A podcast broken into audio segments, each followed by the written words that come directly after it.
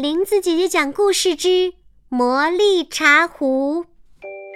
茂林寺的老和尚有一把古老的茶壶。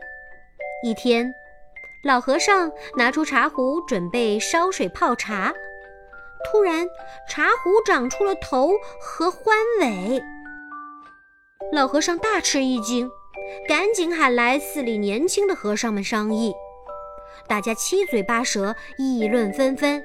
趁着和尚们不注意，茶壶跳到空中，在屋子里四处乱飞。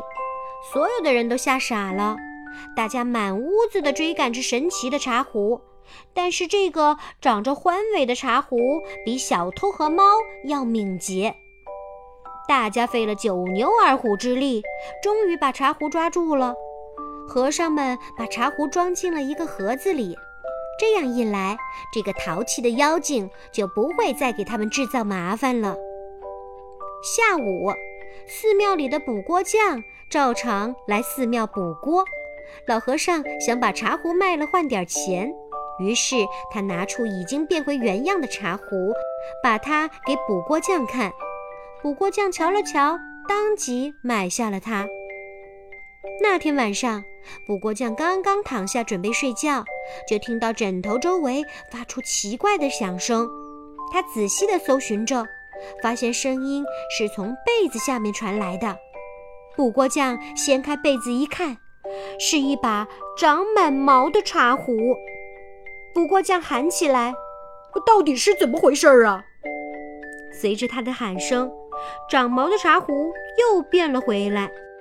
百思不得其解的补锅匠向他的朋友讲了这件事儿，朋友们建议说：“这是个有魔力的幸运茶壶，你应该带着它到处演出。”补锅匠认为这是个好主意，就安排了小型表演。